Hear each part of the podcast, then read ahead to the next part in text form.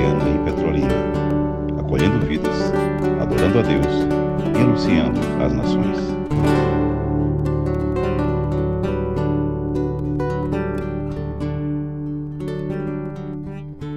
Ó Deus de Abraão, Deus de Isaac, Deus de Jacó, nós queremos interceder pelo ditador da Coreia do Norte. É um ser humano que carrega a tua imagem e a tua semelhança, ainda que corrompida pelo pecado. E nós, primeiramente, rogamos que aquele Kim Jong-un conheça e reconheça Jesus Cristo como Senhor e Salvador da vida dele.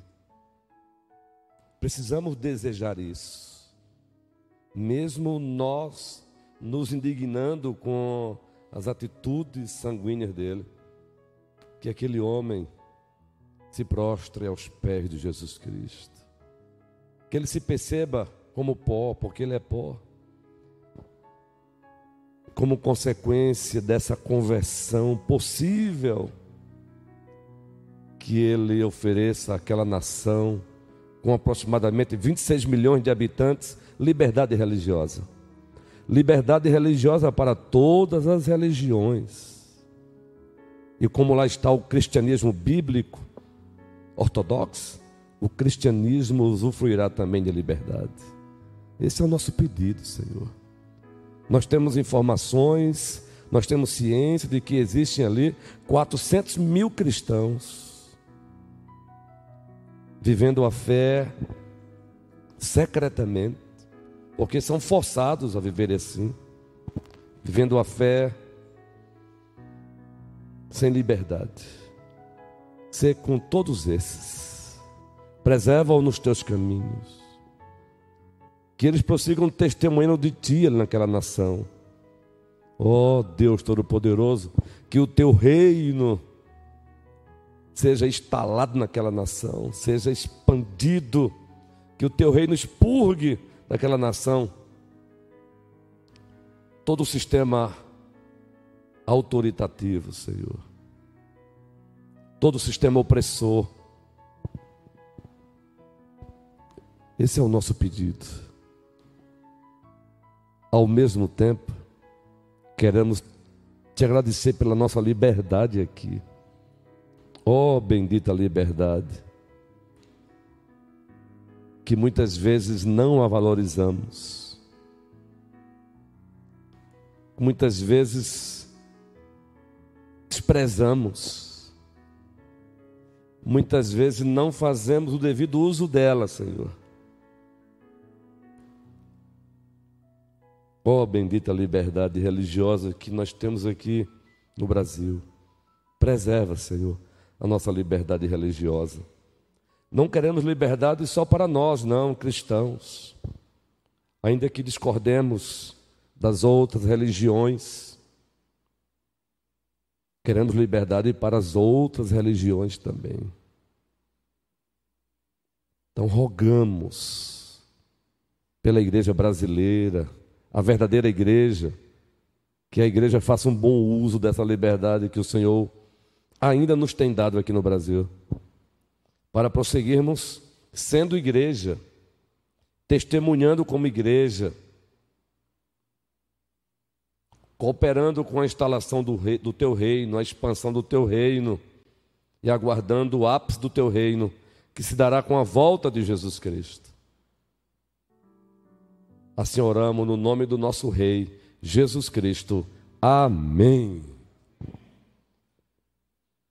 Faça isso, aqui é Culabro, site Portas Abertas, e veja essa listazinha aí, para que você aprenda a valorizar a liberdade que você tem. A liberdade que nós temos aqui no Brasil ainda. Ainda. Tá bom?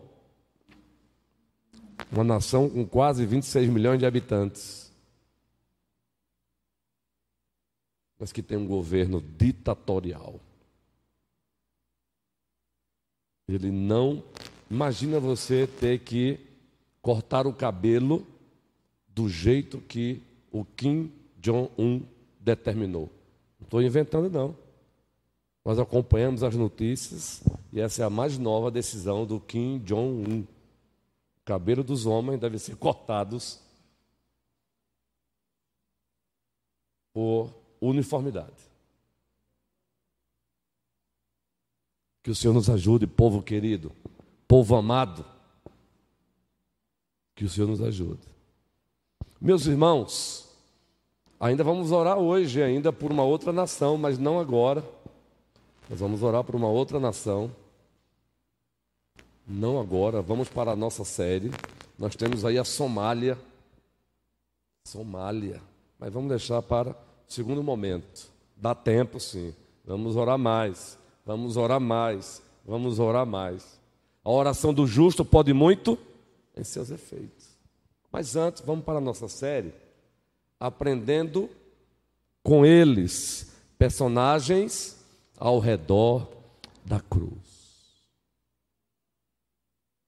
A primeira personagem aqui trabalhada foi a multidão, lembram? Lá em Marcos 11. A inconstância da multidão. Em Marcos 11 encontramos a multidão ovacionando Jesus Cristo. Osana, Osana. Em Marcos 15, essa mesma multidão pedindo a sua condenação. Crucifica-o, crucifica-o, crucifica-o. Lembram? E aí trabalhamos aqui é, a verdade de que nem todo entusiasmo tem está alicerçado na rocha. São entusiasmos que existem por motivações pecaminosas. Entusiasmos que partem dos homens para os homens. Não são entusiasmos que nascem de Deus para a glória de Deus, dos homens para os homens.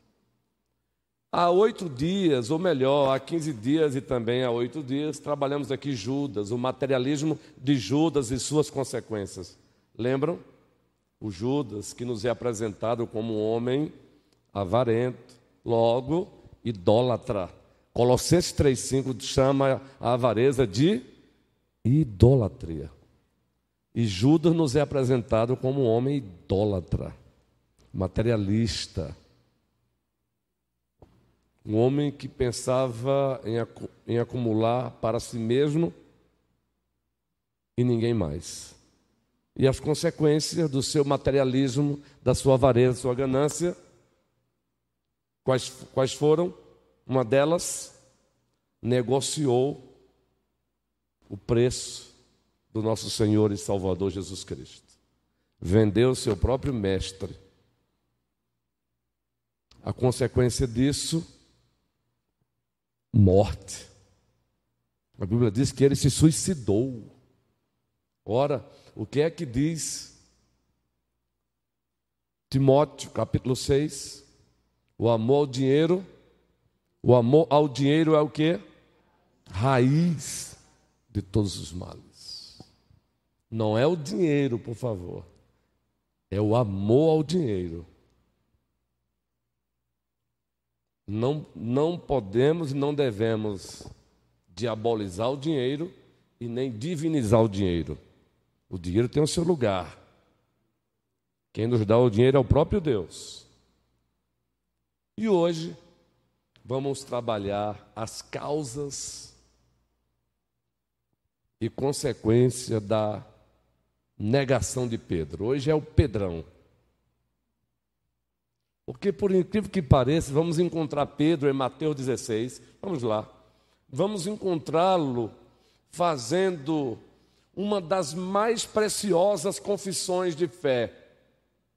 Mateus 16, o Evangelho. Hoje é Pedro, um personagem que viveu ao redor da cruz. E vamos encontrá-lo logo em Mateus 16, como líder do colégio apostólico,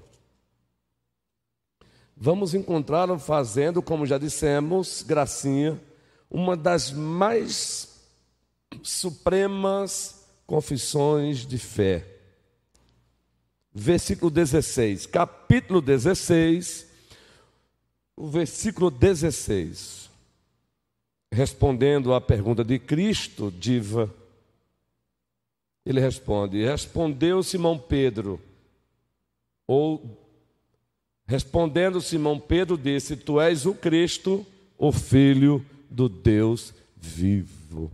Cristo se volta para os seus e pergunta: E vós, quem dizeis que eu sou? Esse é o contexto imediato do texto.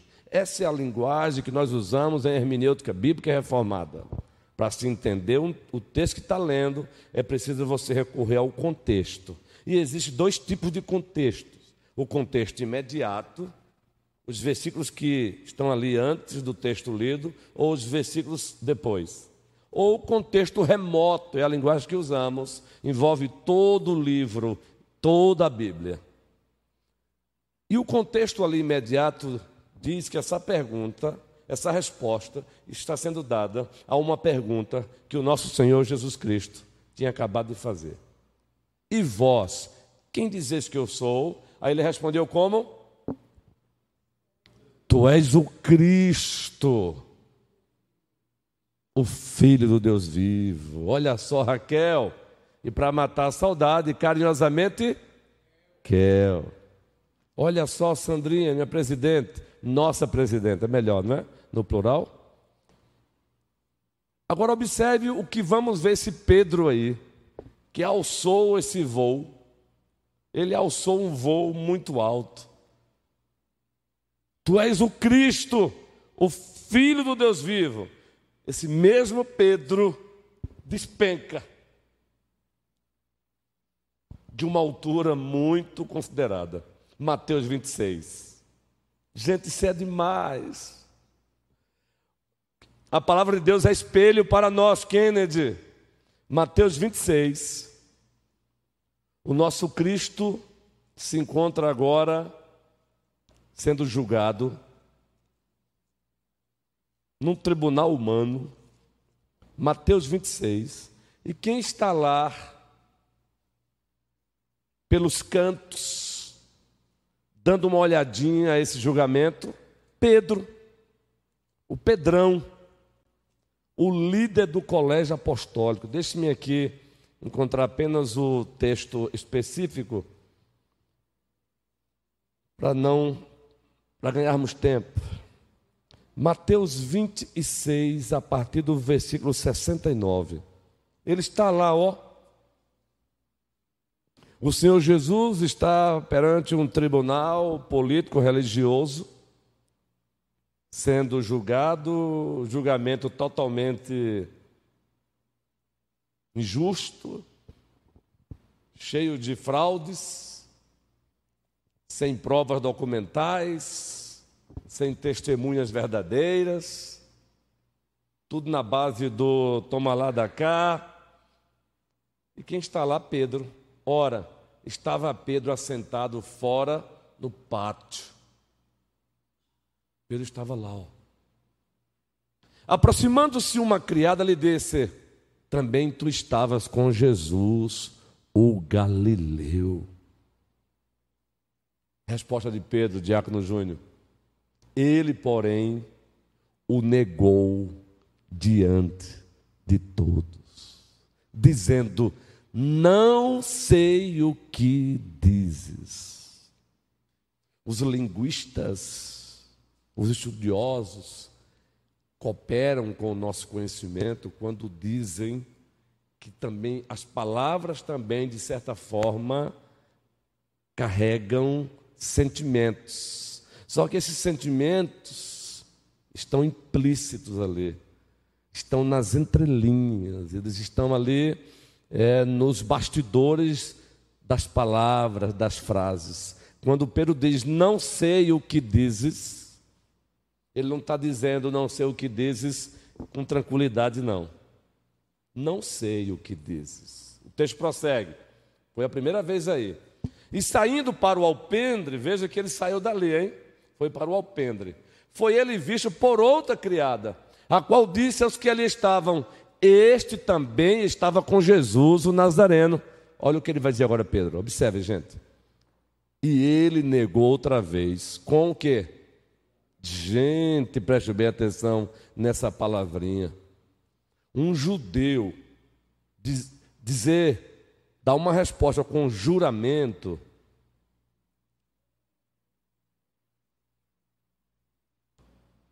Ele está invocando sobre si Deuteronômio 28 as maldições do pacto. Veja que ponto chegou Pedro. Ele está fazendo uso de uma prática é, judaica, mas também passou a ser cristã, que é o juramento. A nossa confissão de fé de Westminster fala de juramento. Para tentar autenticar uma mentira dele. Não, agora observe a expressão, não conheço tal homem. Ele não cita nem o nome de Jesus. O texto prossegue. Lembram aí? Logo depois, aproximando-se os que ali estavam, disseram a Pedro: Verdadeiramente és também um deles, porque o teu modo de falar o denuncia. Que coisa! O teu modo de falar o denuncia. Agora, resposta, terceira vez. Então, agora ele está com raiva, é o Pedrão, hein? Lembre-se que é o Pedrão. Alguns não gostam dessa classificação de chamar alguns temperamentos de sanguíneos, outros de melancólicos, outros de é, fleumáticos e outros de coléricos. Mas aqui, com todas as, guardando todas as ressalvas, todos os cuidados, é preciso entender que era um homem muito sanguíneo mesmo, não é? Começou a praguejar e a jurar: não conheço esse homem. E aí veio a sua própria vergonha e condenação, imediatamente cantou o galo. Meus irmãos e minhas irmãs, preste bem atenção. Quais foram as causas dessa mudança? Presbítero Manuel, presbítero amado César, depois da viagem legítima que ele e Kel fizeram, estamos encontrando agora, né? A gente já sente saudade foram para a consciência cristã também nos representando lá, assim como foi o presbítero Clécio, assim como foi o presbítero Humberto, assim como outros irmãos amados foram, não é? E legitimamente também, depois uns três diazinhos para ver a família. Não pode nem chamar isso de férias, não, guerreiro. Foi só para dar um cheiro na família, né? As causas, presbítero Adualdo, que levaram esse homem que se encontra num momento assim de luzes extremas. Tu és o Cristo, filho do Deus vivo. Esse mesmo homem agora dizendo: Eu não conheço. Parem, parem. É mais ou menos assim. Ele começa a praguejar mesmo. Ó, parem. É, imagina o, o, o, o nordestinês nosso hoje. Para de palhaçada, meu amigo. Me deixa em paz é justamente essa ideia. Oh, me deixa em paz aí, por favor. Vai perturbar outro, não é assim? É isso que ele está fazendo, zangado. As causas disso, queridos. Vamos trabalhar isso aqui? Possíveis causas. Nós não vamos aqui é, dizer foi esta aqui, ou foi só essa, ou foi aquela. Possíveis causas. É claro que uma delas, por conta de ter, em virtude de termos uma boa antropologia bíblica teológica, o que é antropologia bíblica teológica? É a doutrina do homem baseado nas escrituras. É enxergar o homem com os óculos de Deus, a escritura. Nós podemos aqui afirmar a principal causa do porquê isso. Mas outras causas estão ali envolvidas. Vamos lá? Possíveis causas. Diz que ele está no pátio. Será que, segundo James Houston, o autor do livro Personagens ao Redor da Cruz, é o mesmo autor do livro Personagens ao Redor da Manjedoura. Vamos trabalhar isso aí pertinho do Natal, nosso Natal. É o mesmo autor do livro Personagens ao Redor da Cruz. Claro, não estamos nos prendendo a esses livros, estamos citando, citando apenas como livros textos. Vamos lá? Será que é porque ele saiu da sua zona de conforto fraternal? A zona de conforto da sua irmandade? Ele não estava tá, mais ali num conforto fraternal. Os outros apóstolos, os outros apóstolos, depois do Getsemane, ó, vazaram nossa linguagem aqui de hoje. E é até para admirar ainda ver Pedro no pátio. A gente não se esquece disso, né? Em alguns aspectos é até para admirar, porque de certa forma ele, os outros, ó, o próprio Cristo, Mateus 26, havia dito isso. E as ovelhas se dispersarão. Cristo disse na cara Cristo, amorosamente, disse olhando para eles: Vocês vão correr vocês vão se acovardar quando acontecer. Disse olhando para eles, com o amor de mestre Fernanda Nanda. Possíveis causas, será que foi a zona de conforto? Ele não está mais na sua zona, eu diria zona de segurança. Melhor dizendo, aqui, por exemplo, nós não estamos numa, se tratando da nossa fé, nós não estamos numa zona de segurança? Estamos. Não é mais fácil aqui ser firme aqui? É, gente é mais fácil ser firme. É muito mais fácil ser firme aqui no meio dos meus irmãos do que eu me encontrar, por exemplo, diante de dez doutores ateus. É ou não é? Eu estou fora de uma zona de segurança. Não significa que eu vou negar, não, mas é muito mais fácil dizer aqui: Tu és o Cristo, o Filho do Deus vivo. Quando Pedro disse, Tu és o Cristo, o Filho do Deus vivo, é claro, gente, tem uma razão maior lá, mas secundariamente falando, onde ele está ali? Tem o próprio Cristo ali perfeito, pertinho dele, não tem julgamento nenhum, os outros apóstolos estão ali. Tu és o Cristo, Filho do Deus vivo. Mas aí não, ele está no pátio, onde está acontecendo agora um tribunal arbitrário diabólico. As trevas estavam ali agora, com o consentimento de Deus dominando. Será que foi isso? Será que foi a pressão da maioria? Ou será que nós estamos nos esquecendo que ele ouviu a multidão dizendo: crucifica-o, crucifica-o? Queridos, quando estamos diante de uma maioria se opondo à nossa fé, Sandra, o desafio é grande. Uma maioria. Quando a opinião da maioria é contra a nossa fé, será que foi isso? Porque a maioria que estava ali estava desejando ver o sangue de Cristo escorrendo. E ele estava ali agora.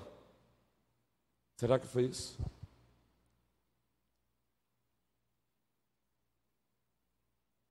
Fora da zona de segurança? Possibilidade.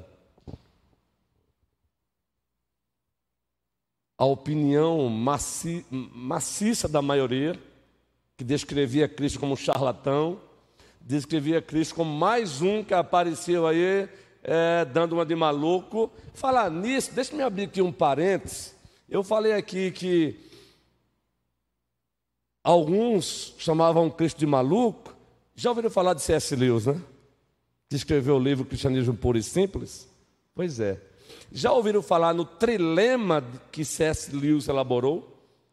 Que é um trilema é a palavra parecida com dilema. O que é um dilema?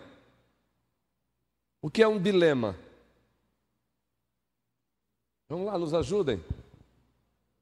Alguém quer o microfone aí? O que é um dilema? A gente usa com frequência a expressão dilema, Carlos Dois pontos de vista diferentes e você precisa escolher um dos, um dos dois. Valeu, Carlos. E isso, uma dúvida em virtude de dois pontos de vista diferentes. E você precisa tomar uma decisão. E agora? Que dilema. C.S. Lewis, que era um ateu, e ele foi citado aqui no Sermão do Domingo, vamos citá-lo com muita frequência em Gênesis 1 a 11, a história que explica todas as histórias.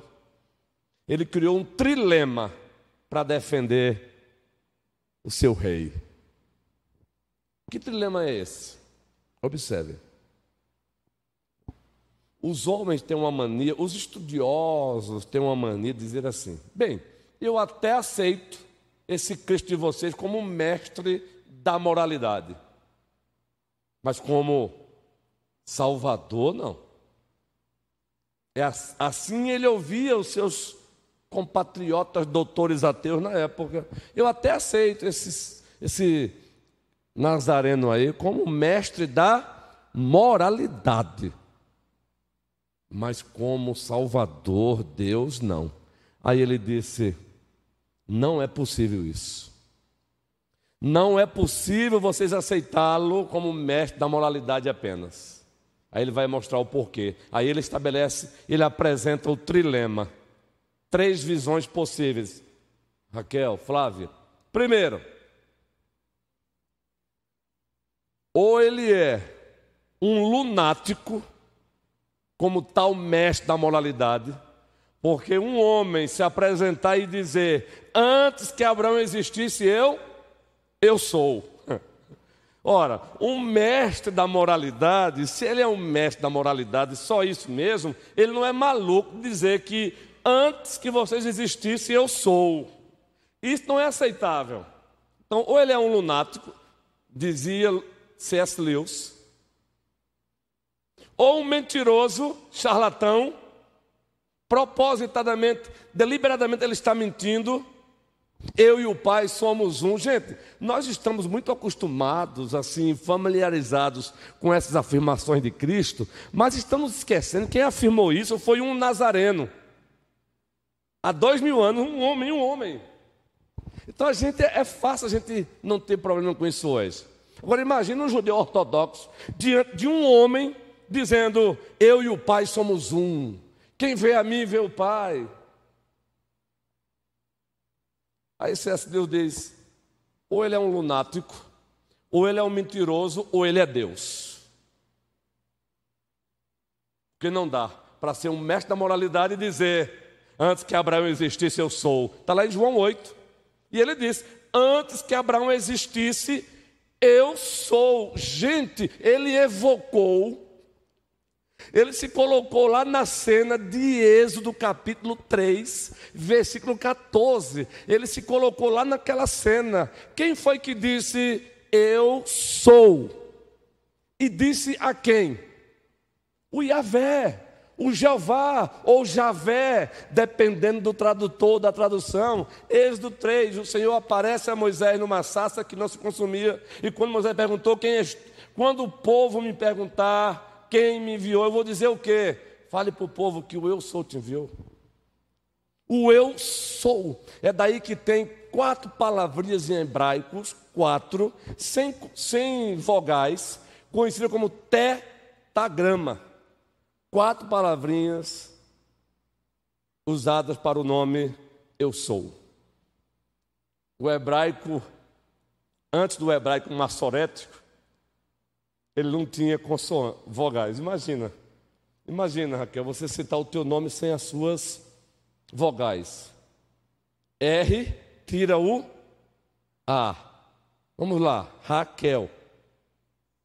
C, H e tira o E. Agora pronuncia aí agora. É claro que o judeu não é a convenção linguística da época, eles conseguiam perceber implicitamente ali uma vogal. Depois os maçoretas, judeus ortodoxos, estudiosos, eles colocaram lá visivelmente as vogais. Mas o tetagrama, quatro palavrinhas. Como traduzido, Yahvé, entendeu, Davi? Yahvé, ou Javé, ou Jeová. Para o português, português, Senhor, todo em maiúsculo. Quando você encontrar a palavrinha Senhor na Bíblia, todo maiúsculo, é porque a tradução é de Yahvé. Quando você encontrar Senhor apenas o S minúsculo, é a tradução de Adonai. Porque também os judeus chamavam ele de Adonai. Então, o S minúsculo é traduzido de Adonai. E todo Senhor maiúsculo é, tradu é tradução do tetagrama. Yahvé, Jeová. Então Cristo disse: Antes que Abraão existisse, eu sou. Ele se colocou na cena lá, gente. Então, ou ele é um, um, um lunático, porque um homem se apresentar e dizer que ele é Deus, quando ele diz assim, reverendo Abraão, eu sou, ele está dizendo, olha, eu sou Deus. Então, afirmava-se ou é lunático, ou é um mentiroso, charlatão, ou ele é o que ele diz ser, Deus. E aí C.S. Lewis diz: Ele é Deus, Deus seja louvado. Eu nunca mais me esqueci desse trilema o dia que eu li, gente. Isso é apologética, isso é defesa da fé. Aí esse homem, C.S. Lewis, passou, que era ateu e passou a ser cristão, ele passou a ser agora um apologeta da fé. Daí ele escreveu Cristianismo Puro e Simples, escreveu as Crônicas de Nárnias, a ficção para defender a fé, sabia disso? Ele usou a ficção para defender a fé, o Evangelho. E tantos outros livros, Abolição do Homem, quase contemporâneo de Chesterton. Já ouviu falar em Chesterton? Que escreveu Ortodoxia. Outro que Deus levantou para defender a fé. O mesmo contemporâneo, o autor do Senhor dos Anéis, Tolkien, é uma pronúncia, uma pronúncia aí, a portuguesa, Tolkien, Senhor dos Anéis, eram quase contemporâneos. Um protestante e os outros romanistas. Mas estavam juntos no quesito lutar contra o ateísmo. Então, voltando aí, Pedro disse: Tu és o Cristo, o Filho de Deus vivo. Agora Pedro diz: Eu não o conheço, me deixem, por favor. Já viu alguém zangado assim? Ora, me deixe, vai procurar o que fazer. Não tem o que fazer, não, é? É assim que ele está tentando aqui dramatizar a raiva de Pedro. Eu não já disse, eu não conheço, vamos caçar o que fazer. Causas possíveis, saiu da zona de segurança, Cassie. Sabe quando é que você sai da sua zona de segurança eclesiástica? Quando você vai para a universidade de hoje. Você coloca diante de professores ateus, evolucionistas, naturalistas, materialistas, não no sentido econômico,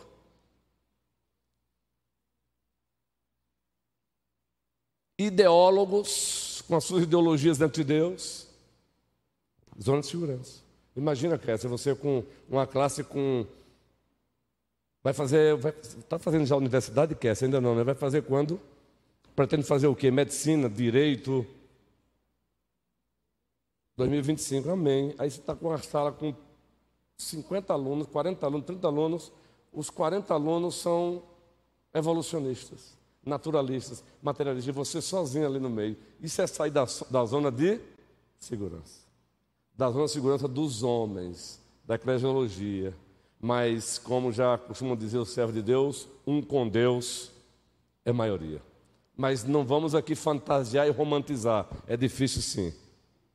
Será que foi o quê? O, o medo da opinião da maioria? Medo das consequências, porque eles viram Cristo sendo zombado, ele viu Cristo sendo zombado. Agora preste bem atenção como às vezes algumas atitudes de Pedro nos deixam inquietos. Esse mesmo Pedro que disse: Eu não conheço, eu não conheço. Entre aquela linda confissão e a negação, lá no Getsemane ele teve uma coragem que poucos aqui teriam. Qual foi? Descer. Não, não, não, não é estranho. Então veja que ele não era um homem covardão assim, não, hein? Absolutamente não. E mais, viu? A espada de quem? Dele. Eu não vou entrar aqui nesse quesito aqui, não. Mas é a espada que ele andava. Então Cristo consentiu que não andasse com uma espada, mas não para fazer uso como ele queria fazer. Decepou a orelha, coloca a tua bainha no lugar, embainha a tua espada. Porque se eu quisesse, eu rogaria ao Pai, eu enviaria 12 legiões de anjos. Então, coloca a tua espada aí. Mas ele decepou, gente. Agora esse Pedro, eu não conheço. Parem, me deixem.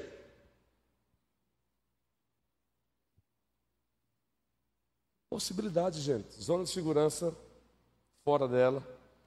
Opinião da maioria.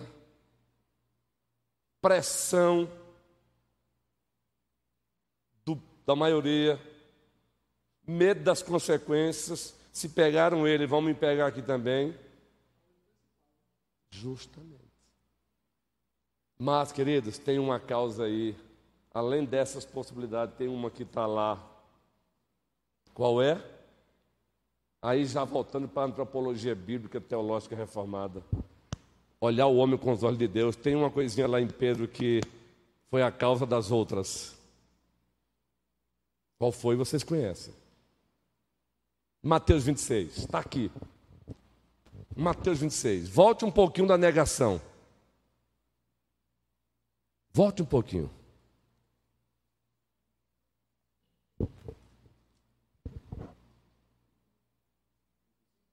Isso, guerreiro. Falasse o que? O versículo 25? O 35, isso.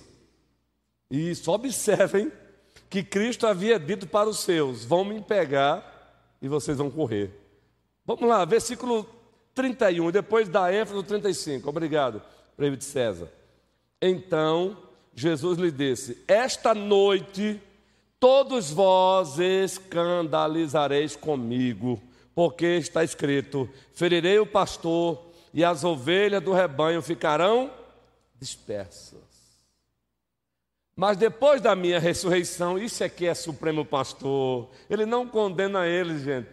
Ele sabe o que eles vão fazer, vão se acovardar, vão correr, mas ele diz: mas depois da minha ressurreição, irei adiante de vós para Galiléia. Vocês vão me abandonar, mas eu não vou abandonar vocês. Louvado seja Cristo Jesus. Mas o texto prossegue. Olha agora o Pedrão. Disse-lhe Pedro: Ainda que venhas a ser um tropeço para todos, olha que a coisa, gente. Nunca o serás para mim. Replicou-lhe Jesus: Em verdade te digo que nesta mesma noite, antes que o galo cante, tu me negarás três vezes. Ele poderia ter parado aí, Pedro, não deveria? Não. Ele não, ele, isso ele, ele, ele vai agora como que contra-argumentar a fala de Cristo. Ele vai dizer: não, o senhor está errado. Versículo 35 agora. Disse-lhe Pedro: Ainda que me seja necessário morrer contigo, de nenhum modo te negarei. Aí os outros discípulos se sentiram encorajados e disseram o quê? E todos os discípulos disseram, e todos os discípulos disseram o mesmo. O problema principal de Pedro, e ele é um espelho para nós. Autoconfiança. Falasse o que aí, Raquel, a palavrinha? Isso, espelho. Autoconfiança. Autoconfiança é diferente, é diferente de Gustavo, é diferente de confiar no alto, naquele que está no trono, entendeu, Sônia? Não estou chamando teu nome errado, não, né, Sônia? É Sônia mesmo, isso. Passamos um, um, um domingo aí após a EBD, um gabinete pastoral muito bom com Sônia, viu, gente? Muito bom. Eu já chamei você aqui à frente aqui, não é Sônia? Não, ainda não, né? Aguarde, porque o bate-papo foi bom. Autoconfiança. Magali, pega o microfone aí para Magali, por favor. Autoconfiança é diferente de confiança no alto. Enquanto, enquanto o microfone chegar lá, preste bem atenção, Provérbios 28 e 26, coloca aí. Provérbios 28 e 26. Queridos, Pedro confiou nele mesmo, confiou no seu coração. E como diz Hernando Dias Lopes, Arthur, O coração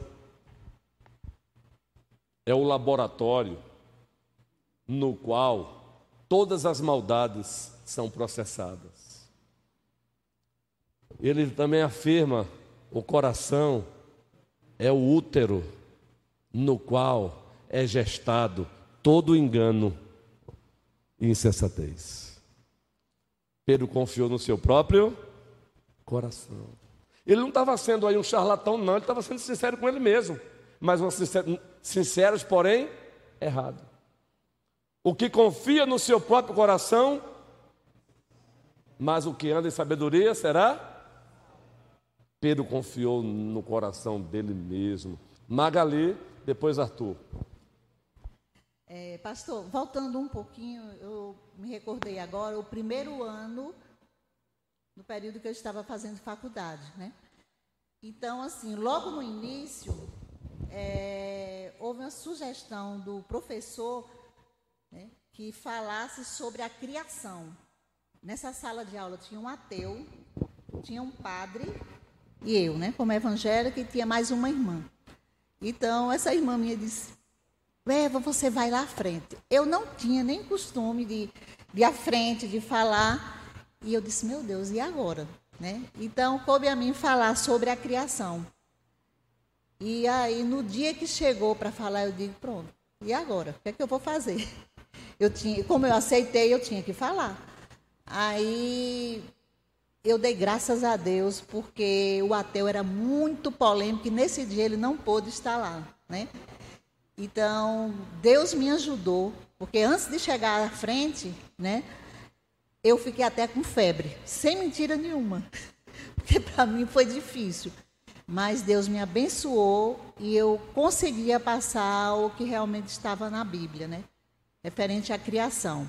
O padre falou a forma dele, é, o, e depois também, assim, no dia seguinte, é, foi a vez desse ateu falar, né?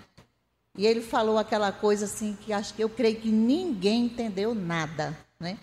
Então assim, eu pedi a Deus orientação que me ajudasse naquele momento que eu pudesse falar aquilo que estava realmente na Bíblia, né? O padre houve aquela distorção, alguma coisa, né? Mas ele passou e eu conseguia passar, né? Pedi orientação também do pastor, era recente, fazia faz mais de 30 anos, acho 35, bem mais, né? E Deus me abençoou que eu consegui. Deus seja louvado. Arthur, para a gente fechar por hoje, agora Arthurzão agora, que vamos continuar a parte 2, próxima quinta-feira, porque vamos fechar o resultado. Qual foi o resultado na vida de Pedro? Na vida de Judas teve um resultado. Judas também o traiu. Teve um resultado. Pedro o traiu. E teve um outro resultado. Próxima quinta vamos ver o porquê desse resultado diferente. Arthur, homem amado. Pedro, naquele momento também, talvez ele tenha sido influenciado pelo efeito manada, né? Isso, que é a questão é, da maioria. Tem muitos, muitas, é, são testes, né, que o pessoal faz sociais. Eu vi um, um dia desses um grupo vinha andando na rua, não tinha obstáculo nenhum e eles desviavam de um obstáculo fictício lá que não existia, né? É, invisível. Aí os outros vinham que não era do grupo, desviava também daquele mesmo obstáculo ali, né? Para a gente, é, com aquela experiência que a gente teve do Ministério Zaqueu ali na orla, de sair louvando a Deus em grupo ali, é muito mais fácil do que a gente fazer aquilo ali sozinho também, né? Quem somos nós quando não estamos aqui com os outros irmãos também em grupo, né? Quando, quando estamos sozinhos, né? No, no momento em que é, a gente pode é, dar uma palavra, uma opinião diferente como cristão num grupo de não cristãos ali, né? É, Para tentar mudar a situação do, do ambiente ali, do cenário ali, mudar o cenário ali às vezes a gente fica também sem querer falar por conta disso.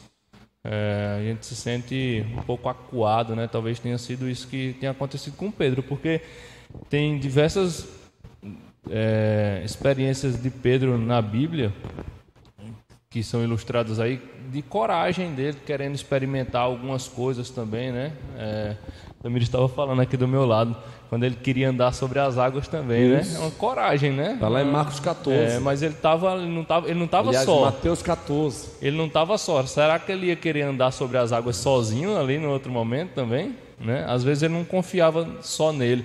Quando ele viu os outros correndo, ele falou: Não, não sou eu, não. Justo. Possivelmente, como já falamos, medo das consequências. Agora, Manuel, eu falei que ia encerrar com o Arthur, mas ele pediu ali.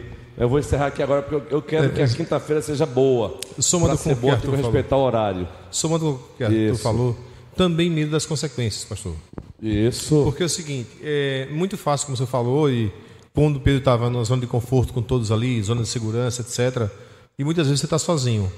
Não é? E numa conversa com, ainda com uma pessoa só ou em multidão, é, você vai ser recriminado, rejeitado ou até bombardeado, não é? porque você assumiu uma bandeira, assumiu a fé realmente, não é? Com as suas atitudes e Isso. palavras, porque tem hora que não basta só as atitudes, você tem que também falar. Isso, é? verdade. A gente sabe que o fazer é mais do que falar, mas tem hora que você tem que falar.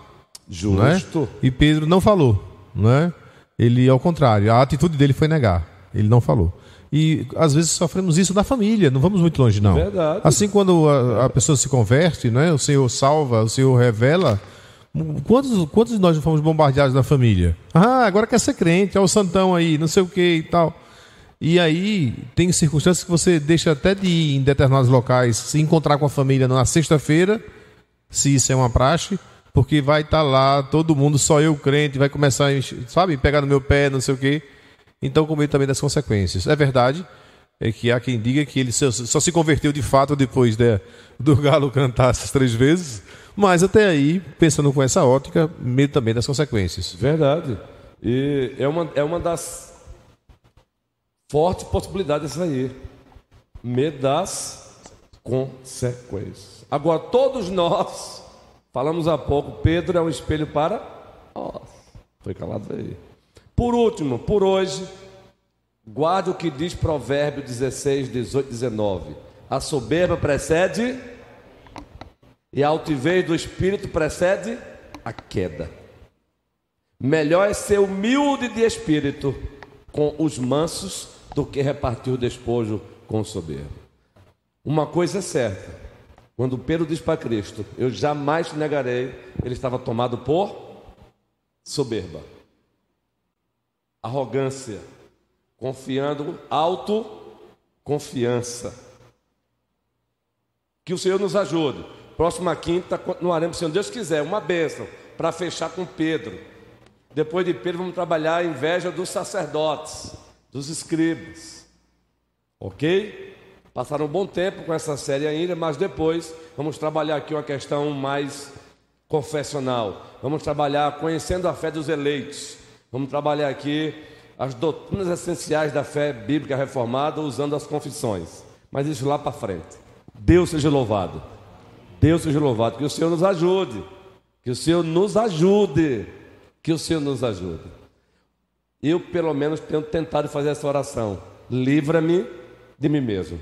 Não me deixe ser um covarde. Não me deixe ser um covarde, Senhor. Não me deixe ser um covarde. Não me deixe ser um covarde. Tem que ser assim, queridos. Autoconfiança não. Confiança no alto, naquele que está no trono. Deus nos abençoe.